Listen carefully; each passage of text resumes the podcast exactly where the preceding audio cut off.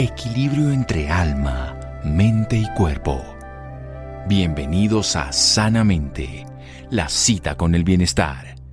Dirige Santiago Rojas. Al igual que una vela no se puede quemar sin fuego, los seres humanos no pueden vivir sin una vida espiritual. Siddhartha Gautama Buda. Buenas noches, estamos en Sanamente de Caracol Radio, diciembre azul, qué sabroso para bailar, para gozar, para la Navidad, pero también para conocernos a nosotros y para despertar ese espíritu navideño que trasciende los límites de la religión, que está mucho más allá de las creencias particulares de un pueblo que es un espíritu que existe en muchas de las tradiciones milenarias, que persiste, por supuesto, por las tradiciones religiosas y que le podemos dar sentido en esta época. Noches oscuras, noches cortas, noches largas, perdón, días cortos en el hemisferio norte, al contrario en el hemisferio sur, pero una época para reflexionar y para encender las velitas, no solo las del 7 que hacemos en Colombia, sino las velitas internas, la de la espiritualidad y la conciencia. Nuestro invitado de hoy es licenciado en Ciencias de la Educación. Se ha especializado en medicina deportiva y posgrado en gerencia en el deporte. Es profesor de programas de medicina sintergética y manos para sanar, socio fundador de la Asociación Internacional de Sintergética, de Medicina Sintergética, un amigo de la casa, un compañero también en muchos aspectos de la vida y un ser que nos puede hablar de las espiritualidades de su cotidianidad. Luis Fernando Arenas Carvajal. Hola Luis Fernando, buenas noches y gracias por acompañarnos. Santiago, buenas noches y buenas noches a toda la audiencia. ¿Cómo podríamos definir esto de la espiritualidad? Bueno, para empezar a hablar de la espiritualidad, lo primero que deberíamos mirar es qué es aquello que no es espiritual. Y tal vez nos daríamos cuenta que realmente lo primero que debemos hacer es eliminar la distinción. Tenemos grandes problemas en nuestra existencia porque las personas consideran que una cosa es la normalidad, entre comillas, y otra cosa es la espiritualidad.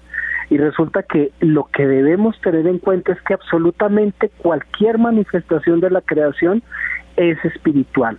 Cualquier expresión que tenemos como seres humanos es espiritual. Cualquier forma expresada desde cualquier manifestación en el pensamiento, en la emoción, en la acción, es espiritual. Entonces, lo primero que debemos hacer es eliminar esa perspectiva de dos mundos diferentes, un mundo que no es espiritual y un mundo que sí es espiritual. Y tal vez la pregunta que deberíamos hacernos es, ¿cómo podemos vivir todo desde nuestra percepción interna que nos lleva a darnos cuenta que todo es espiritual? ¿Por qué no vivimos todo con una condición de aquello que llamamos espiritual.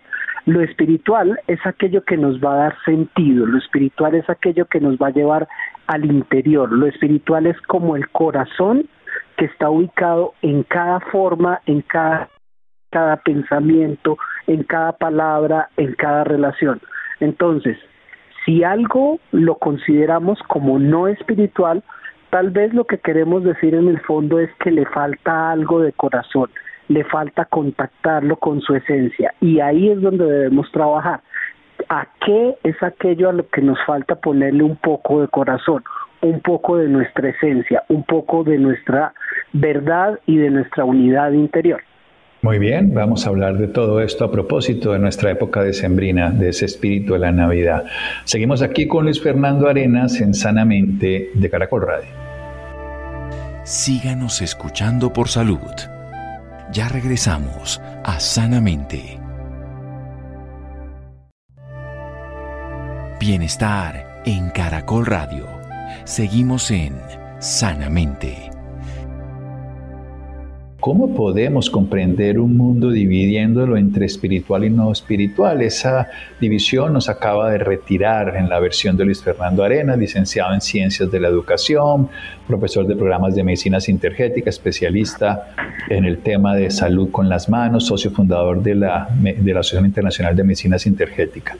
Nos estaba hablando precisamente de que lo que nos falta es conectar con la esencia, el sentido de ir a encontrar un sentido en el interior, la búsqueda del corazón, el darnos cuenta, la espiritualidad es todo lo que hagamos en pensamiento, sentimiento, acción. La vida es espiritual porque está mantenida desde una vida que es trascendente, que nosotros simplemente vemos su manifestación, pero nos falta corazón y nos falta sentido para reconocer. Así que no nos contactamos con la esencia y por eso lo dividimos entre espiritual y no espiritual. Para ir un poco más lejos, ¿cómo contactar con el corazón entonces, Luis Fernando? Contactar con el corazón de una forma muy sencilla es darnos cuenta que todo tiene un pequeño motor tiene un sentido, tiene como una llama, una llama interior que aviva todos nuestros fuegos internos, que le da un sentido a todo cuanto existe. Entonces, lo primero que debemos hacer es que encontrar el corazón significa no que necesariamente debemos cambiar nuestras formas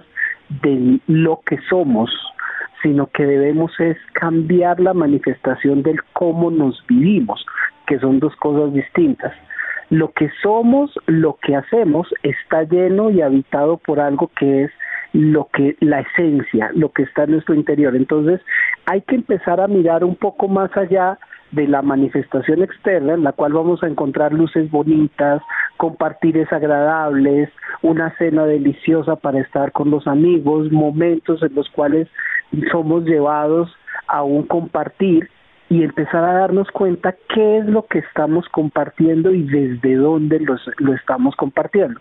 Hay una pregunta fundamental que tal vez deberíamos hacernos y es ¿quién en mí? ¿Quién en mí comparte? ¿Quién en mí enciende una vela? ¿Quién en mí da un aguinaldo? ¿Quién en mí envía un saludo? ¿Quién en mí abraza? Esto es tal vez uno de los elementos que más nos puede llevar a darle ese corazón, ese sentido, a encontrar ese fuego que aviva estos momentos y en los cuales, digamos, la manifestación de la Navidad lo que hace es exaltar esa luz que habita en nuestro interior. Sí, el nacimiento de la luz en el corazón, del Cristo para la tradición. En la antigüedad lo llamaban el sol natalis invicto, que era cuando el sol le ganaba la batalla en la oscuridad. Al llegar el solsticio de invierno, en este caso, en el, en el, hemisferio sur sería al revés. Sigamos un poco con esa idea. Todo tiene una llama interna que aviva todo. Y dijo usted, ¿cómo nos vivimos? ¿Cómo hacemos para darnos cuenta de cómo nos vivimos? ¿Cómo llevar esa atención a darnos cuenta de quién es el que hace eso en la vida? ¿De quién es el que camina, duerme, grita, pelea, llora, ama, en fin? Hay una cosa fundamental y es cambiar la opción de los juicios por la observación. En estos momentos ha sucedido algo maravilloso a nivel de nuestro planeta Tierra y es que hemos podido poner en órbita eh, un telescopio maravilloso que es el telescopio web y nos está permitiendo ver el brillo más nítido, nos está permitiendo capturar imágenes mucho más hermosas de todo lo que habita en el universo. Eso mismo deberíamos hacer nosotros, deberíamos afinar nuestra visión para poder darnos cuenta que más allá de contactos externos, más allá de pronto a lo físico, lo que hay que hacer es compartir nuestra esencia, compartir esa llama, compartir esa luz, compartir ese corazón, porque una llama de un corazón encendido puede encender muchísimos corazones y puede arrojar la humanidad, digamos que una sensación de bienestar, una sensación de trabajo en común, una sensación de equilibrio y puede ayudar a que todos nos sintamos mejor, no como individuos, sino como parte de un colectivo que se entrelaza en pos de un bien común, del bienestar común. De un bienestar en el que todos participamos. Yo creo que la época de Navidad tiene algo muy bonito. Siempre que cuando uno se va a montar un avión, todas las personas que están en la fila o todo le, le desean a uno un buen viaje, así vuelen con uno o no vuelen con uno. Es un momento bonito de que le vaya bien. Y también en Navidad todo el mundo le desea cosas bonitas a los demás que en los 11 meses restantes, salvo empezando enero, no se hace. ¿Cómo mantener ese estado? Trascendamos esta época de sembrina donde deseamos cosas buenas, donde activamos nuestro corazón y lo compartimos con los demás, donde reconocemos la llama espiritual e incluso somos más generosos que particularmente en otras épocas, para que eso perdure y no se quede como sol de sembrino. Bueno, hay algo que podemos hacer como un ejercicio muy sencillo y es qué tal si todos los días lo volvemos un pedacito de Navidad. ¿Y eso cómo lo hacemos? Con algo muy sencillo. Navidad es una época en la cual nos sintonizamos en la entrega, nos sintonizamos en dar. ¿Qué tal si todos los días damos y nos damos algo? No necesariamente algo físico, puede ser 10 minutos más de sueño, 5 minutos de una música agradable, de pronto observar un atardecer, de pronto una sonrisa. ¿Cómo puedo hacer para estar en la sintonía del darme y dar todos los días? Así todos los días empiezan a volverse Navidad. Entonces no hay una fecha específica, sino que en todos los días estoy trabajando en irradiar la luz, en encender la luz, en generar bienestar en todos los seres sintientes. Y ese es el trabajo. No recurrir únicamente a las expresiones de lo material, a las expresiones de la forma física, sino recurrir a cómo podemos compartir lo más bello que tenemos, una mirada llena de gozo, una sonrisa, un abrazo, todas estas cosas que a veces son tan necesarias e incluso momentos en los cuales uno puede compartir un hermoso silencio con alguien y solamente se intercambian las miradas, se intercambian los espacios vitales, pero no se dicen palabras. Estamos sin necesidad de que haya un algo en el medio que confirmen el que estamos. Entonces, si todos los días hacemos este ejercicio, va a poder perdurar esa sensación. El nacimiento del que hablan las tradiciones en la Navidad es tal vez preguntarnos cómo puedo hacer para que nazca una llama interior que permanezca encendida y pueda ayudar a encender muchas llamas, a ver si en algún momento podemos traer mucho más luz a esta humanidad que tanto lo necesita. Una llama interior que sea perdurable. Ese va a ser el propósito, no solamente que se quede para esta época decembrina y se apague, porque se acaba el fervor, sino que se sostenga a través de dar y de compartir todos los días. Seguimos aquí en Sanamente de Caracol Radio. Síganos escuchando por salud. Ya regresamos a Sanamente. Bienestar en Caracol Radio. Seguimos en Sanamente. Seguimos en Sanamente de Caracol Radio. Luis Fernando Arenas Carvajal, empezando diciembre, hablando de la espiritualidad, de que no dividamos el mundo entre espiritual y no espiritual, sino que reconozcamos que todo tiene esa llama espiritual, que esa esencia del ser, ese sentido interior, ese corazón, ese motor que mueve todo, está en todo, en la naturaleza. Reconocer desde el corazón lo que es el corazón. Así descubrimos cómo nos vivimos y quién hace todo eso que hay en nosotros. Lo que somos es una esencia, lo que vivimos y lo que hacemos permite que se manifieste esa esencia y somos conscientes de ella. Es como quien dice, somos conscientes que tenemos un fuego, una chimenea, una llama encendida y la podemos compartir y le hacemos una pregunta para saber cómo podemos hacer que esa llama, que es más fácil encender en Navidad por los deseos, por los propósitos, por la generosidad, por el compartir, por los regalos que sean de cualquier estilo, no solo los materiales, por supuesto, pueda perdurar y es hacerlo todos los días, el dar y el compartir, el entregar un poco más todos los días, el que demos algo, el que todos los días tengamos esos regalos que insistimos no tengan que ser materiales para que esa espiritualidad se vuelva un tipo de acción, no solo en pensamiento, emoción, sino en acción, un compartir, dividiendo el mundo, no lo compartimos, integrándonos como una humanidad, como un planeta mismo, lo hacemos. Hablemos un poquito más de ese mundo interior. La mayoría de las personas, evidentemente, también viene la época de parrandas, eh, las novenas navideñas, el comer más, el generar un estilo de vida más externo. ¿Cómo no perder ese propósito y ese sentido interno, que no se vuelva solamente holglorio, todo lo que significa diversión, por supuesto, maravilloso. También muchos lo viven con tristeza por la ausencia de quienes no pueden estar, por razones que sean, porque ya no están en este plano físico. Pero ¿cómo vivir entonces ese mundo interior con plenitud aún en presencia de un motivante mundo externo? Bueno, hay una, una cosa que es maravillosa y es, este es un momento y una época en donde surge algo, algo que aparentemente está guardado, algo que aparentemente no está, digamos que todo el tiempo en evidencia, si surge es porque lo tenemos en nuestro interior, si surge es porque se encuentra dentro de nosotros. Llamémoslo alegría, llamémoslo gozo. Entonces, ¿cómo puedo hacer en estos momentos para que todo aquello que viva se vuelva un espacio gozoso?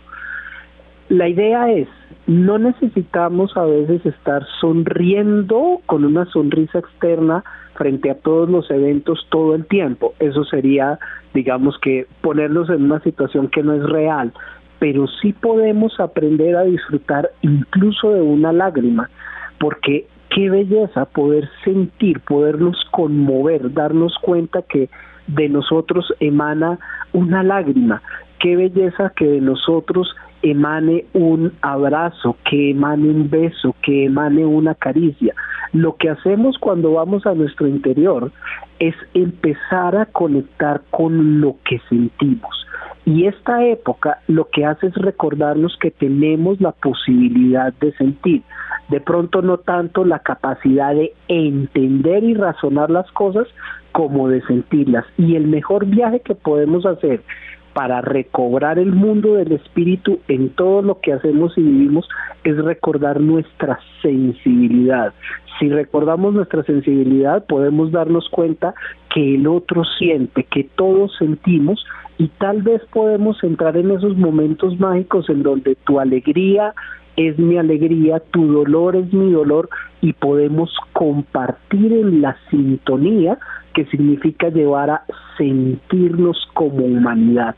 Ese es verdaderamente el trabajo. Cuando aparece la Navidad, la Navidad nos está recordando que nacemos como humanidad, que compartimos como humanidad, que podemos darnos como humanidad. Y eso es tal vez lo que más debemos explorar en estos momentos cómo trabajar nuestro sentir. Vamos a sentir a plenitud. Sentimos gozo, lo sentimos a plenitud.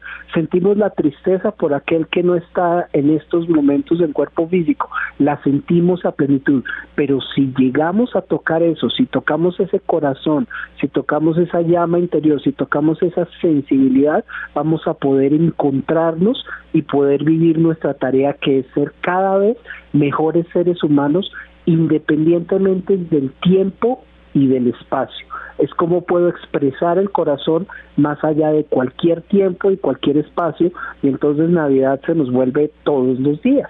Navidad de todos los días, Navidad, nacimiento, disfrute. Pasemos a un plano no solamente del mundo interior, sino cómo ser conscientes de dar regalos que no necesariamente tengan que ser materiales. Muchas personas dicen, no tengo cómo dar regalos, esta época está complicada, tocará pagar impuestos después, lo que sea. Todos los años se puede tener muchas características. Ya se perdió, por ejemplo, una tradición muy bonita que era ah, eh, las famosas tarjetas navideñas. Hoy son todas virtuales y aunque son creativas, la gran mayoría son simplemente copy-paste, me las mandan a mí, yo las mando y se ve que la persona no está poniendo nada.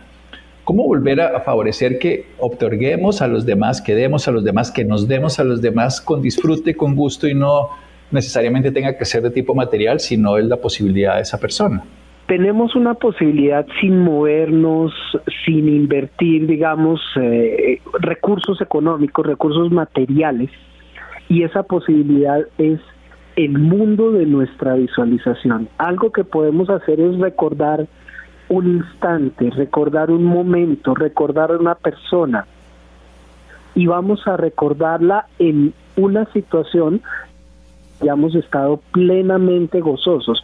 Vamos a recordarla en un momento de una sonrisa, en un momento de una buena noticia, en un momento de un compartir. Y vamos a sencillamente tener esa percepción. Un día con, con usted mismo y nos decía algo muy bello, nos decía despertarme y saber que X persona está viva me hace feliz eso deberíamos hacer con cada uno de los seres sintientes que nos rodean, que conocemos, incluso de aquellos que no conocemos. Por un instante poner nuestra mano en el corazón, cerrar nuestros ojos y recordarlos en una actitud viva. Eso es un regalo que puede ser absolutamente maravilloso. No requiere una inversión económica, pero un pensamiento dirigido con amor puede ser muchísimo más valioso que cualquier tarjeta, que cualquier mensaje, que cualquier cosa. Un pensamiento es todo lo que debemos hacer. Sí, a veces no podemos cambiar el mundo, pero por lo menos no hacerle más daño ni a nuestro mundo interior, teniendo pensamientos, como bien diría Mandela, por ejemplo, en ese sentido de que uno se envenena con esos pensamientos que no libera, y como él decía, si cuando salga de la prisión aún sigo odiando a mis captores, afuera seguiré estando preso de mi propia mente y de mis propias limitaciones. Pasemos a otra parte. Usted se ha dedicado durante mucho tiempo como profesional de las ciencias de la educación, pero sobre todo en medicina deportiva. Motive, motívenos y motivemos a los oyentes a que utilicen la Navidad también para el cuerpo, para la salud del cuerpo, para la actividad física. Usted es profesor de Tai Chi, de artes marciales, es especialista en artes marciales, pero desde cualquier perspectiva, porque a veces en lugar de utilizar un movimiento del cuerpo para salud, lo que hacemos es perdernos en, en tipo de búsqueda del descanso, pero sin actividad. Así que quiero que también use esa faceta del cuerpo, pero que hablamos de que la espiritualidad es todo. Bueno, pues el cuerpo fundamentalmente es el gran regalo que tenemos para poder transitar por esta experiencia llamada humanidad. Es gracias a nuestro cuerpo que nosotros podemos entrar en contacto con todo lo que estamos entrando en contacto en este territorio llamado planeta Tierra. Entonces, hay una invitación fundamental. Vamos a cuidar nuestro cuerpo y a cuidar nuestro planeta Tierra. Nosotros somos guardianes de nuestro cuerpo y guardianes de la Tierra. Si hay un desequilibrio en la Tierra, significa que hay un desequilibrio en nuestro cuerpo. Si hay un desequilibrio en nuestro cuerpo, significa que hay desequilibrio en la Tierra. Entonces, vamos a tratar de hacer lo posible por sentirnos bien. Nuestro cuerpo fue diseñado para algo, para moverse. Entonces generemos movimientos que nos sean agradables y que nos traigan bienestar.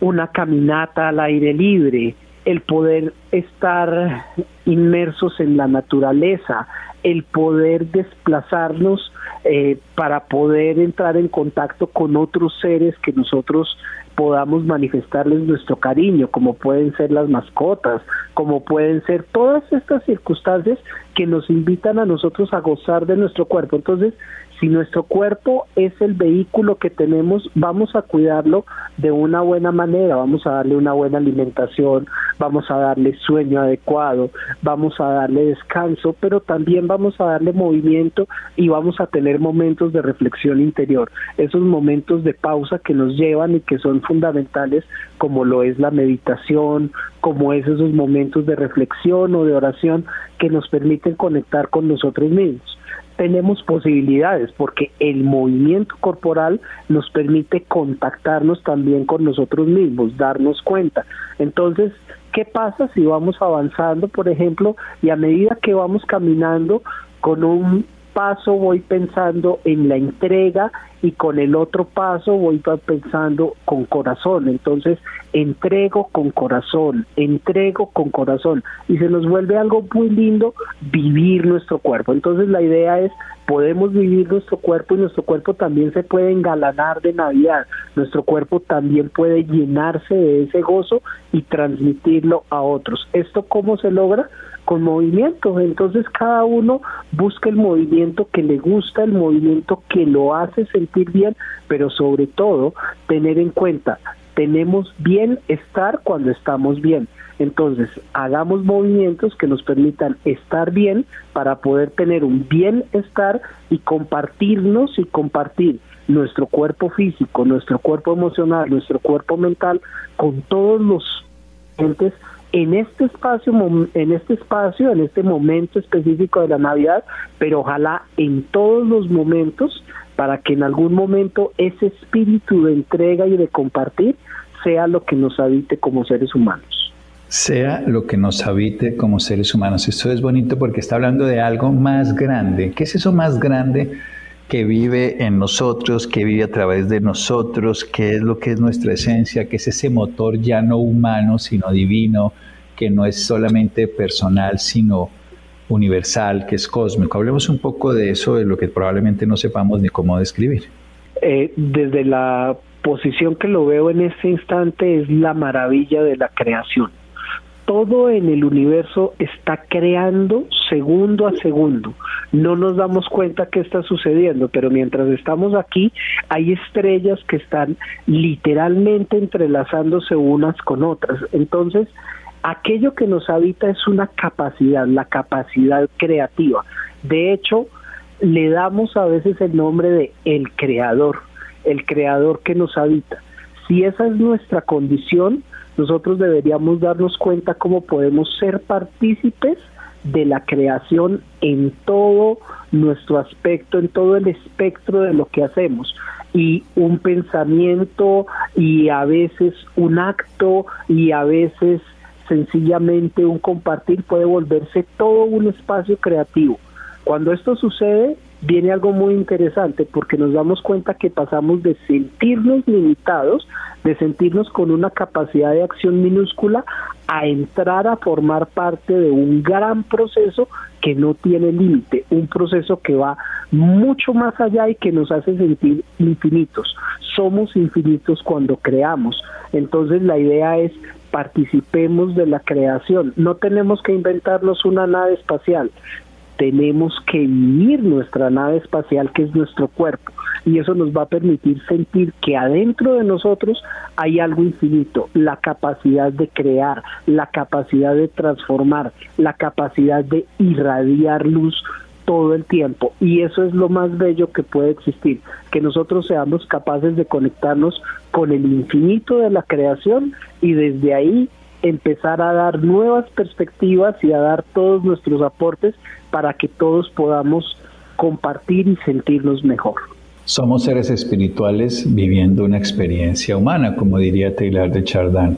Somos polvo de estrellas caminando, como diría entonces eh, este personaje Carl Sagan. Y todos los seres humanos, pues somos seres espirituales, somos seres cósmicos, somos, ahí sí, como quien diría polvo de estrellas, pues somos extraterrestres y lo podemos vivir. Hablemos un poquitico de la capacidad de las manos. Usted es profesor de manos. ¿Cómo es que las manos de cada persona tienen la posibilidad de sanar? El sana que sana, corrita de rana que hacen las mamás y las abuelitas, ¿tiene sentido? Bueno, todo el sentido del mundo. Es más, eh, es interesantísimo poder ver cómo evolucionan nuestras manos y van adquiriendo otros niveles de fuerza. Hay unas manos que siempre les invito a las personas a observar y son las manos de los bebés. Las manos de los bebés son muy pequeñitas, muy delicadas, muy suaves, pero esas manos son capaces de abrir cualquier cosa que pueda estar aparentemente sellada. Son capaces de romper cosas sin darse cuenta cómo lo hacen. ¿Y cómo lo hacen? A través de su suavidad, a través de su ternura, a través de su capacidad de exploración. Ellos lo que están haciendo, los bebés lo que están haciendo es conociendo el mundo y utilizando sus manos para conocer el mundo. Nosotros vamos ya no a destruir cosas para conocer el mundo, sino vamos a construir. Y las manos, como una expresión del corazón, poseen en su interior un fuego también, por eso se dibujan en representaciones, digamos, iconoclastas y demás, se dibujan las manos con en algunas circunstancias con llamas en todo el centro, entonces podemos usar nuestras manos para acariciar, podemos usar nuestras manos para hablar, podemos usar nuestras manos para sanar.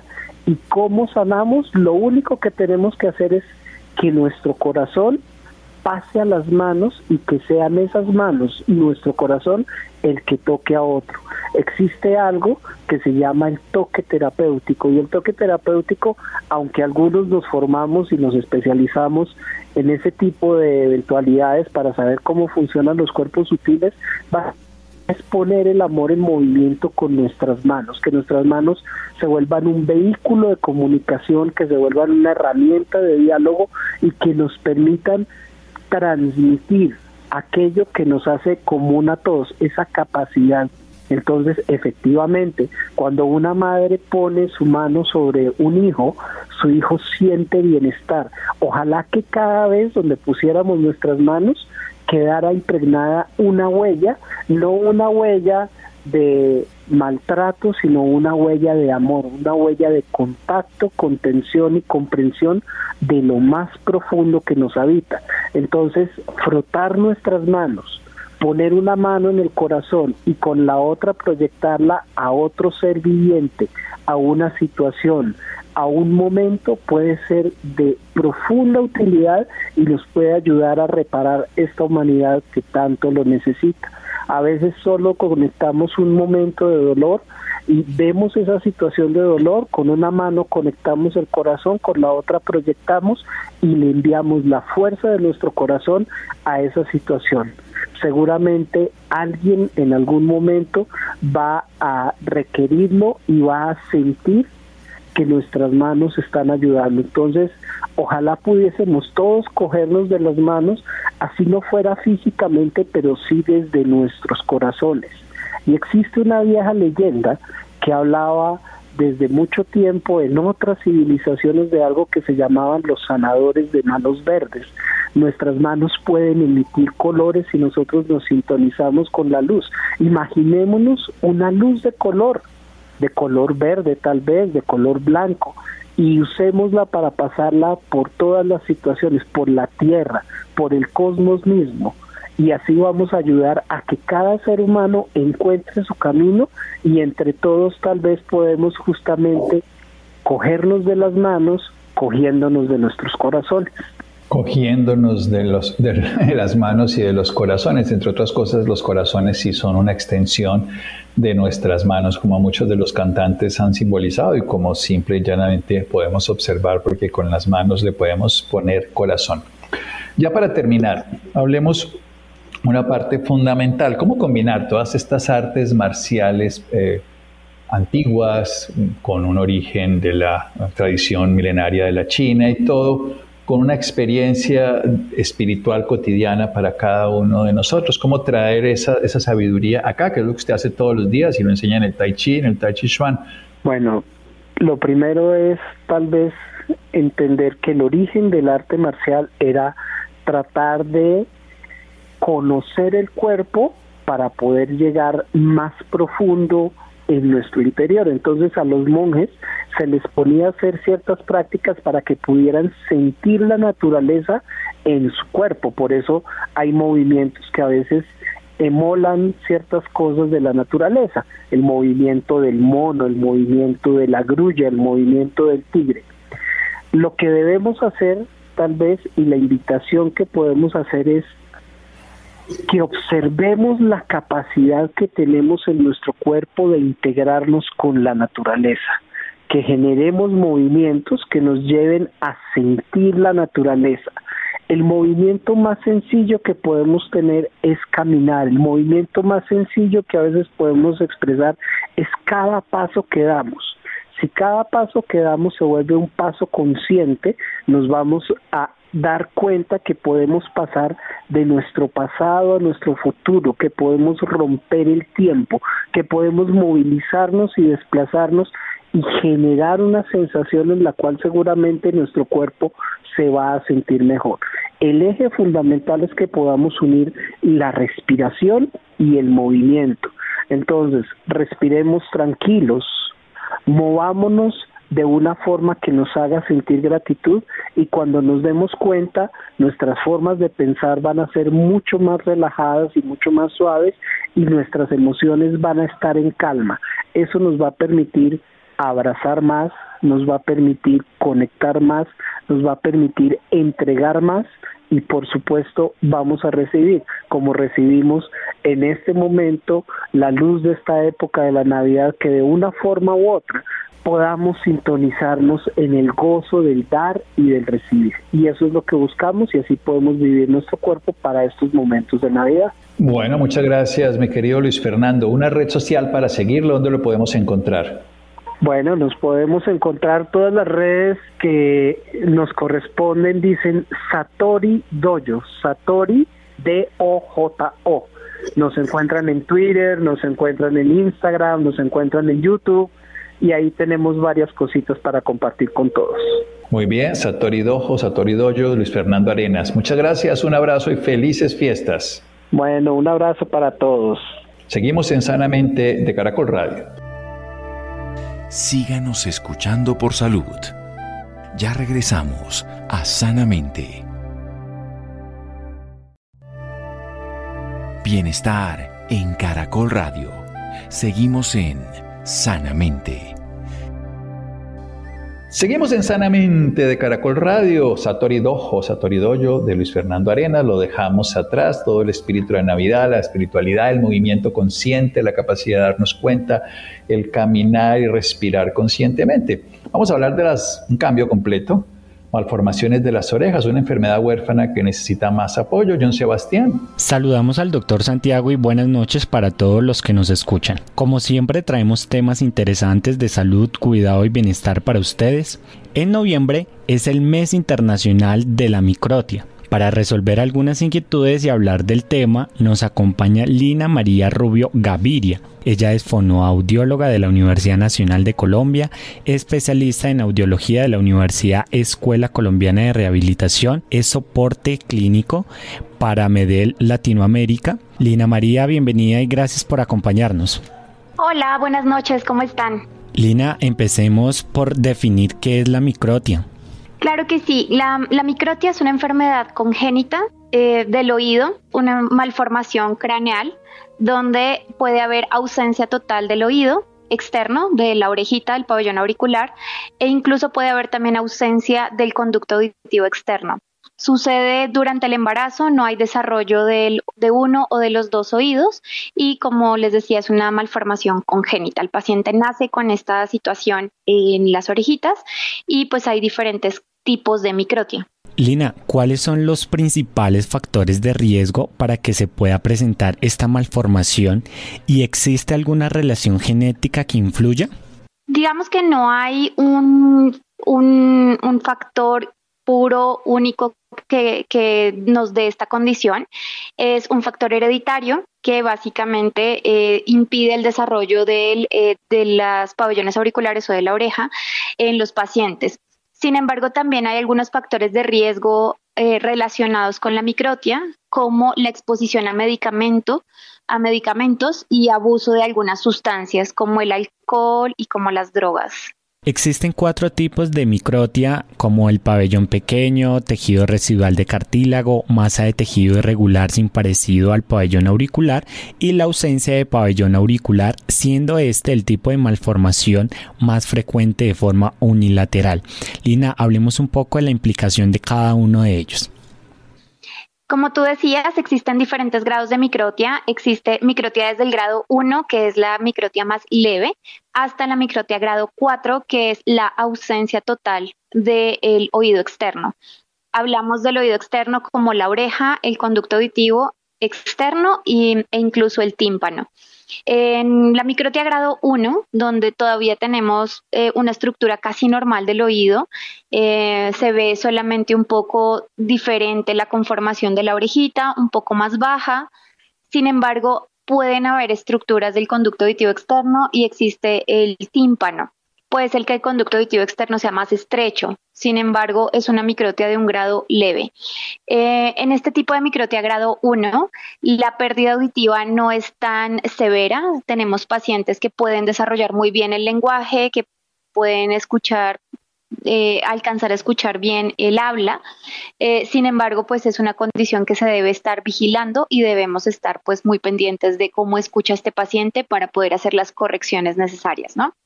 Entre más avanzamos en los grados de microtia, grado 2, grado 3 y grado 4, pues vamos viendo más severidad, más pérdida auditiva. Em, en las microtias grado 3 y grado 4, donde ya tenemos una ausencia casi total y total de las estructuras del oído externo y del conducto auditivo externo, sí requerimos hacer una rehabilitación auditiva.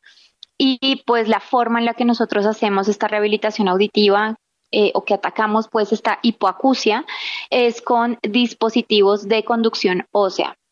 Em, básicamente, eh, pacientes que presentan microtias grado 2, grado 3, grado 4 suelen tener hipoacusias de leves a severas de tipo conductivo. Eh, nosotros necesitamos los seres humanos el pabellón auricular y el conducto auditivo externo para poder captar la onda sonora y poder enviarla hacia el oído interno y poder hacer esta decodificación del sonido. Si no tenemos este acceso, esta entrada al sonido a través de nuestras orejas, pues básicamente el sonido no entra eh, y no puede ser procesado al oído interno. Entonces, la forma en la que suplimos esta necesidad de los pacientes con microtia es usando dispositivos de conducción ósea. Pueden ser dispositivos no implantables o pueden ser dispositivos implantables. Lina, ¿cuáles son los índices de prevalencia de la microtia? definitivamente, eh, la microtia, esta malformación del pabellón auricular puede llegar a afectar hasta seis niños de cada 10.000 nacimientos. Esto a nivel nacional, no a nivel Colombia.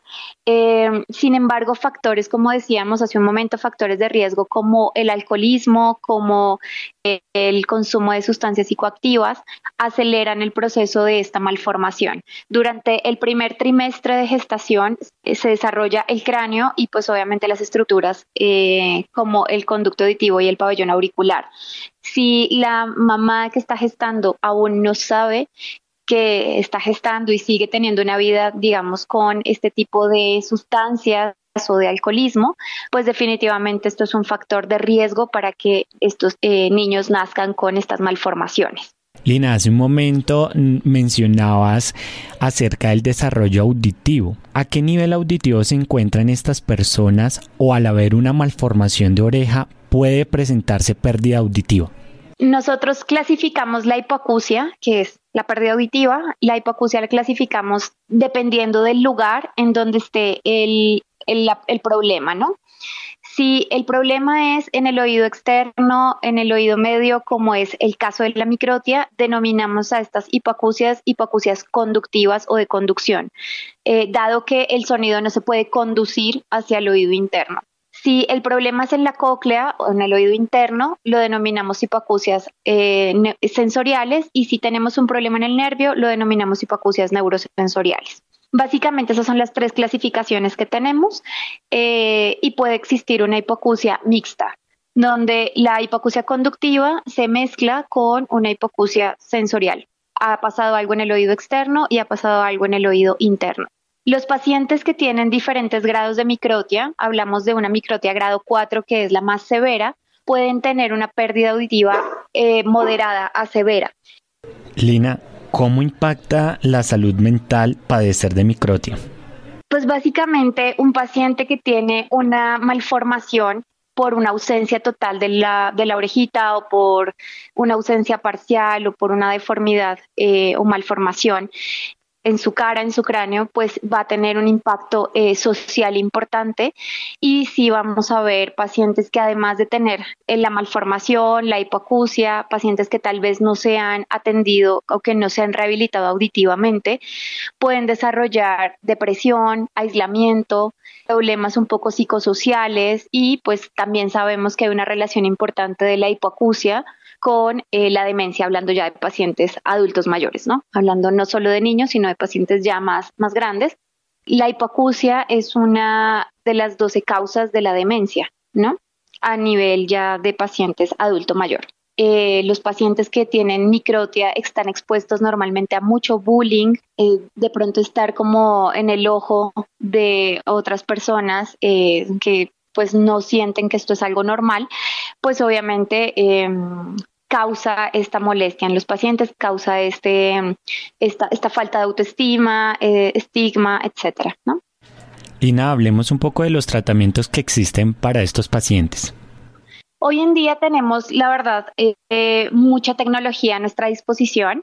Nosotros en Medel tenemos dos dispositivos, como te decía hace un momento, que ayudan a recuperar la audición de los pacientes con hipoacusia conductiva causada por la microtia y básicamente lo que nosotros hacemos es hacer una rehabilitación auditiva total eh, de los pacientes que tienen hipoacusia, con eh, dispositivos que pueden ser implantables o no implantables.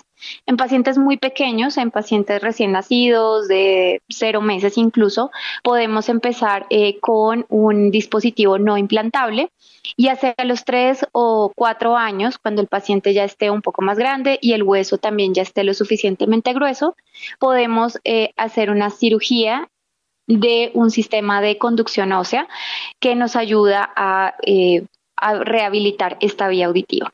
Es importante que nosotros desde el día uno, eh, digo, es evidente que el paciente nace con microtia porque a, simple vista se ve y se diagnostica desde el día uno eh, de nacido el paciente que tiene una microtia grado tal, Em, es importante desde ese momento empezar la estimulación auditiva, ya que un paciente que no escucha el lenguaje no lo puede desarrollar. Entonces no nos queremos enfrentar a un paciente que no tiene estimulación auditiva y por ende no va a hablar o no va a desarrollar lenguaje. Entonces, lo ideal es que desde el día uno adaptemos al paciente, le pongamos un dispositivo de conducción ósea para hacer esta estimulación auditiva y pueda desarrollar el lenguaje de manera normal.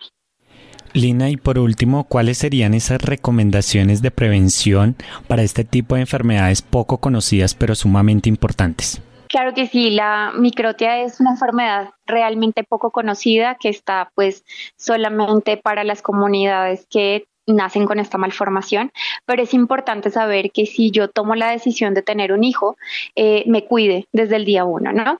Hay factores eh, genéticos, hay factores hereditarios que pues no puedo quitar de, de, mi ADN, pero al final sí puedo brindar un, un, embarazo saludable a mi, a mi bebé, ¿no? Entonces sí, lo ideal es que nos, no nos automediquemos, eso es lo principal, que no consumamos cualquier medicamento sin eh, orden médica que además de esto eh, nos cuidemos de la ingesta de alcohol o de sus sustancias psicoactivas y obviamente que tengamos una edad propicia para poder tener un, embarazo lo mejor posible, ¿no? Me refiero a embarazos adolescentes o, embarazos eh, ya en, en la madurez de la vida, ¿no? Lina, gracias por acompañarnos en Sanamente. Muchísimas gracias a ti y agradezco mucho su haber escuchado su invitación y, y, pues bueno, muchísimas gracias y linda noche para todos. Igualmente para todos, una feliz noche, un abrazo. Gracias John Sebastián, gracias Isidro, gracias a Mario, gracias a Ricardo. Buenas noches.